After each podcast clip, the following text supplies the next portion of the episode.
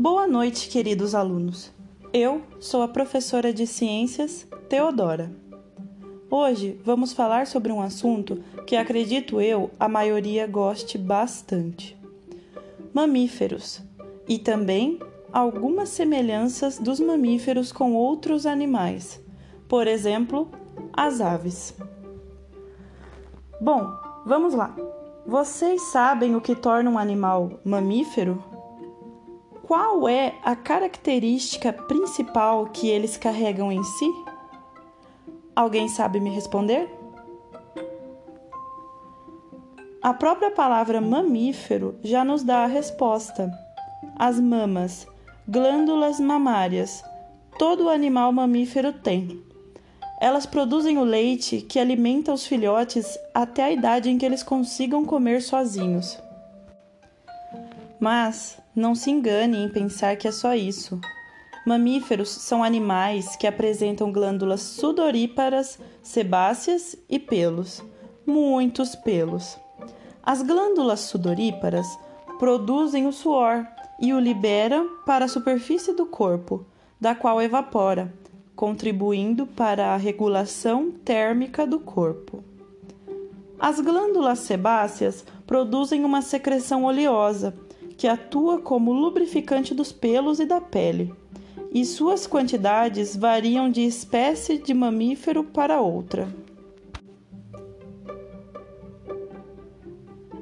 Uma característica exclusiva da anatomia dos mamíferos é a divisão interna do tronco em duas partes, o tórax e o abdômen, separados internamente por um músculo achatado chamado diafragma os mamíferos se reproduzem de forma sexuada, ou seja, pela conjunção física entre macho e fêmea. Assim como as aves, os mamíferos são animais que mantêm relativamente constante a temperatura do corpo, independentemente da temperatura do ambiente. São então animais homeotermos. Homeo quer dizer igual, termo quer dizer temperatura temperatura igual. A homeotermia é uma característica relacionada à presença de penas nas aves e de pelos nos mamíferos.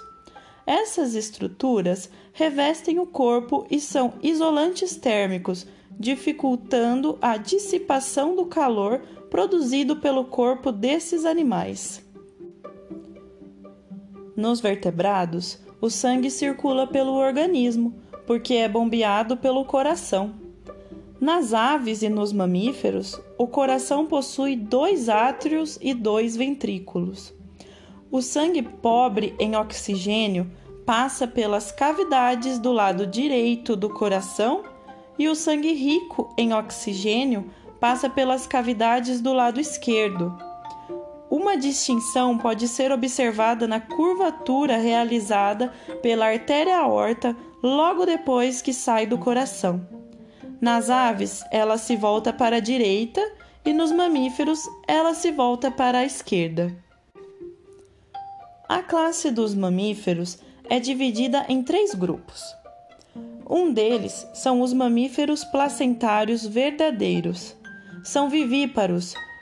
O embrião é envolvido pela placenta e depende da mãe para sua nutrição e desenvolvimento. A placenta é um órgão membranoso que contém um rico e poderoso fornecimento de sangue. O feto alimenta-se através de uma linha de fornecimento chamado cordão umbilical. O tempo entre a fertilização e o nascimento dos vivíparos chama-se período de gestação ou gravidez e varia dependendo de cada espécie. Agora me digam, qual é a espécie de mamíferos que vocês conhecem melhor? Nesse momento, vá até um lugar que tenha um espelho ou até mesmo a câmera do seu celular. Olhe bem e me fale. Vocês sabiam que nós, os seres humanos, somos mamíferos? Pois é, nós temos mamas, produzimos suor, as glândulas sebáceas que ficam mais presentes no nosso período da puberdade, que são as espinhas no nosso caso, e nossos pelos. Somos grandes representantes da classe dos mamíferos.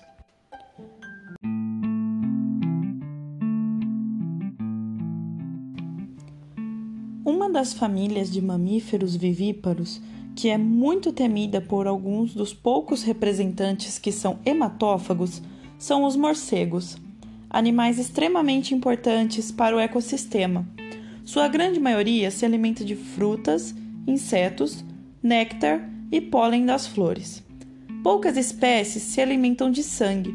Morcegos hematófagos, que se alimentam de sangue, podem transmitir a raiva por esse motivo, milhares de morcegos são mortos anualmente pelos humanos. A gestação de um morcego pode durar de 2 a 7 meses. Seus filhotes se alimentam do leite materno nos primeiros meses de vida. Outro grupo são os marsupiais. Muito mal interpretado da fauna brasileira é o gambá, ou como é conhecido aqui no interior de São Paulo, saruê. Por ser um animal muito arisco e cada vez mais aparecer em áreas urbanas, casas e cestos de lixo em procura de comida, as pessoas acabam matando eles, sem nem mesmo dar a chance do animal ir embora por conta própria. Os gambás são mamíferos, um tipo bem diferente do que estamos acostumados, mas conhecemos outro representante que se assemelha a ele. O canguru na Austrália e aposto que vocês já sabem qual é a característica que eles têm em comum. Mas vamos lá, eu dou um tempo para vocês adivinharem. Pronto? Tanto saruês quanto cangurus têm bolsas onde carregam seus filhotes. Mas como é o nome disso? Marsúpio é o nome dessa bolsa e são denominados marsupiais os animais em que os filhotes têm seu desenvolvimento dentro da bolsa por um período de tempo depois que eles nascem. O terceiro grupo são os monotremados. Os monotremados, ou prototérios, são ovíparos, ou seja, a gestação do filhote acontece fora do corpo em um ovo. O útero não é completamente desenvolvido, assim como as glândulas mamárias não possuem mamilos. Dessa forma, os filhotes lambem o leite que escorre das glândulas e não sugam, como é o caso dos mamíferos placentários ou marsupiais. São exemplos de monotremados os ornitorrincos e as equidinas. Mas não pense que os mamíferos se limitam à terra firme. Grandes representantes dessa classe estão onde menos esperávamos na água. Mamíferos aquáticos também são vivíparos, com desenvolvimento placentário e também consomem o leite materno. Temos mamíferos totalmente aquáticos, como as baleias, peixe-boi e os golfinhos, e mamíferos semiaquáticos, como os lobos marinhos, leões marinhos, focas e as morsas. Os ursos polares e as lontras são considerados mamíferos semiaquáticos, pois a maior parte do tempo eles também passam na água.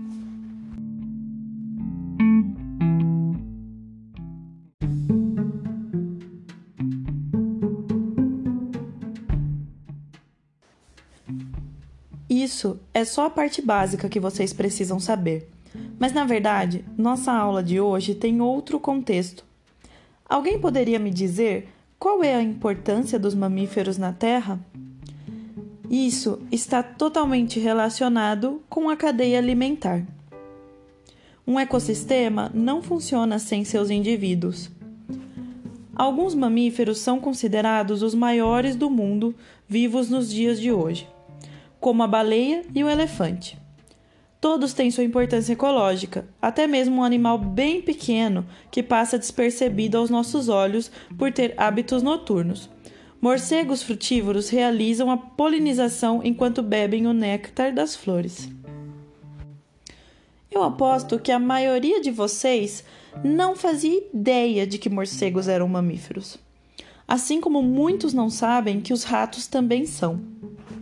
Certo dia eu me deparei com a pergunta de uma pessoa muito leiga sobre o assunto e a pergunta era mais ou menos assim: Ratos nascem como? Eu, na hora, não entendi se a pessoa estava brincando comigo por me fazer uma pergunta tão óbvia, mas segui e perguntei para ela: De onde você acha que os ratos nascem? Até que então a pessoa me respondeu: Dos ovos?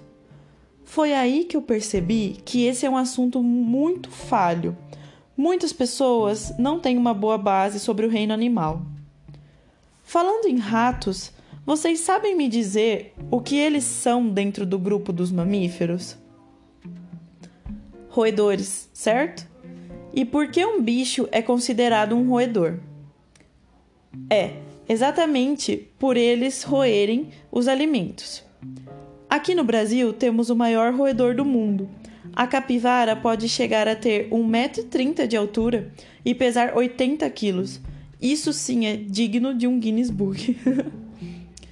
Temos espécies únicas aqui no nosso país. Essa enorme riqueza nos afortuna de uma diversidade biológica imensa. Te convido a fechar os olhos e imaginar enquanto eu falo. O que é o que é? É da família dos canídeos. É geralmente bem tímido, vive no cerrado e tem uma belíssima pelagem vermelha, alaranjada e preta. Exatamente nosso ilustre lobo-guará. Eu, particularmente, chamo ele de vermelho. Agora, vou contar para vocês algumas curiosidades sobre os mamíferos. Os mamíferos são os únicos animais que têm a capacidade de brincar com os outros.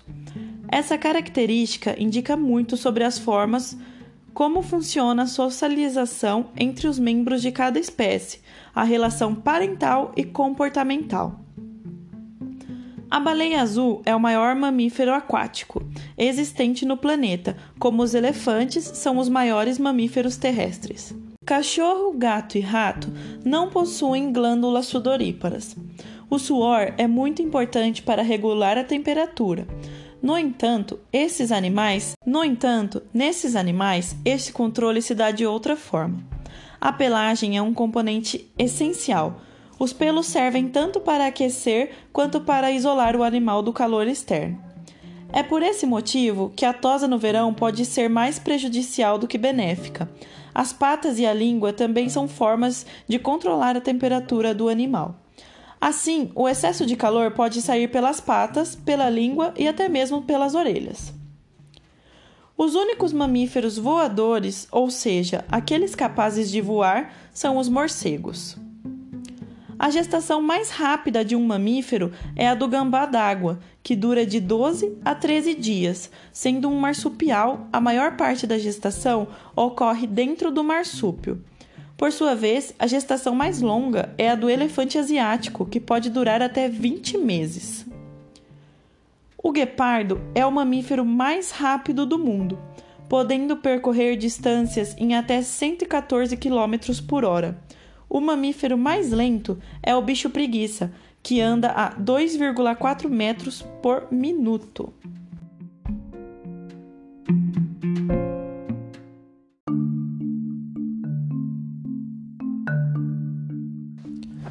Quando lidamos com mamíferos, podemos rebuscar em um passado não tão distante o uso de certos animais como mão de obra para nossa engenharia, pecuária e agronomia. Temos feito uso da força do animal mamífero desde os primórdios da humanidade, sendo eles responsáveis por nos emprestar a força de trabalho que não teríamos capacidade de exercer. Sendo eles usados na mão de obra em campo, como os bois e arados. Seja o transporte como os equinos em geral, seja até mesmo para a produção de alimento como leite e carne. Os mamíferos estão diretamente ligados ao desenvolvimento da tecnologia na humanidade. E, com o passar do tempo, ainda que tenhamos tecnologia, existem culturas que não abrirão mão deste recurso. Mamíferos nos ajudaram desde alimentar as nações até erguer monumentos históricos. São os maiores colaboradores da ascensão do homem ao posto de ser dominante no planeta. Ignorá-los seria como esquecermos da maior parte do desenvolvimento tecnológico da humanidade. Não podemos esquecer de todo o aspecto social envolvido no desenvolvimento socioeconômico e cultural de diversas etnias. Como dito anteriormente, mamíferos são intrínsecos ao desenvolvimento humano. Diversas culturas só prosperaram devido sua força e facilidade de manuseio, sendo facilmente domesticáveis para os mais diversos fins, como a caça, por exemplo que, devido ao grande costume de utilizar cães como os parceiros de caça, estes acabaram por se tornar animais que se desenvolveram juntamente com o um homem em uma relação de companheirismo e codependência.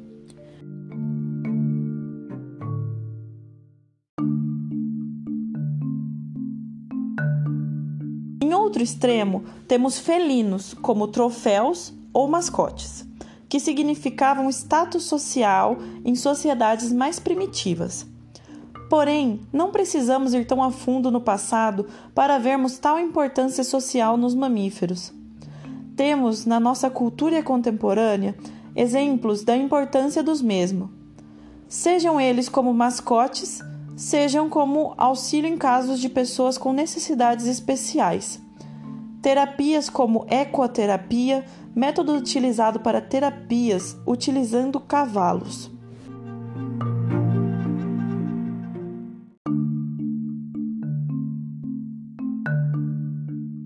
Geralmente muito funcionais para casos de pessoas dentro do espectro autista. Temos também o fator alimento, no qual, devido a uma cultura pautada mais no consumo da carne, a criação em larga escala destes animais é o maior responsável pelo mantimento alimentar diário.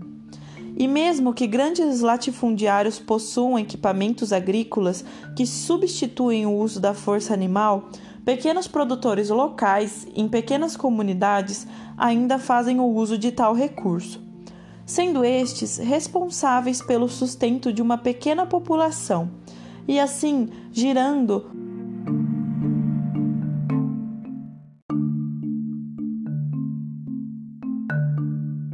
uma economia local que no fim irá impactar fortemente a microeconomia de um país. Outro fator importante a ser considerado é o fator cultural, seja em religiões, folclore regional e costumes tradicionalistas. Todos têm um papel imprescindível à manutenção dessas culturas. Mamíferos exercem funções vitais ao meio ambiente. São geralmente responsáveis pela dispersão de sementes, por exemplo. Outro grande aspecto é a importância dos carnívoros, que, por sua vez, podem impactar positivamente ou negativamente um habitat específico, no qual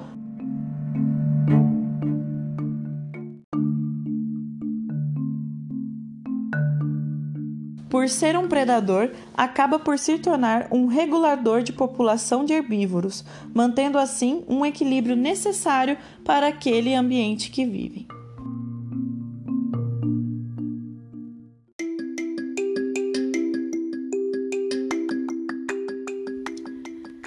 Espero que tenham gostado da aula e até a próxima. Roteiro feito por Evantuil Pinheiro Neto, Tamires Cristina Bonatti e Teodora de Cássia Martins.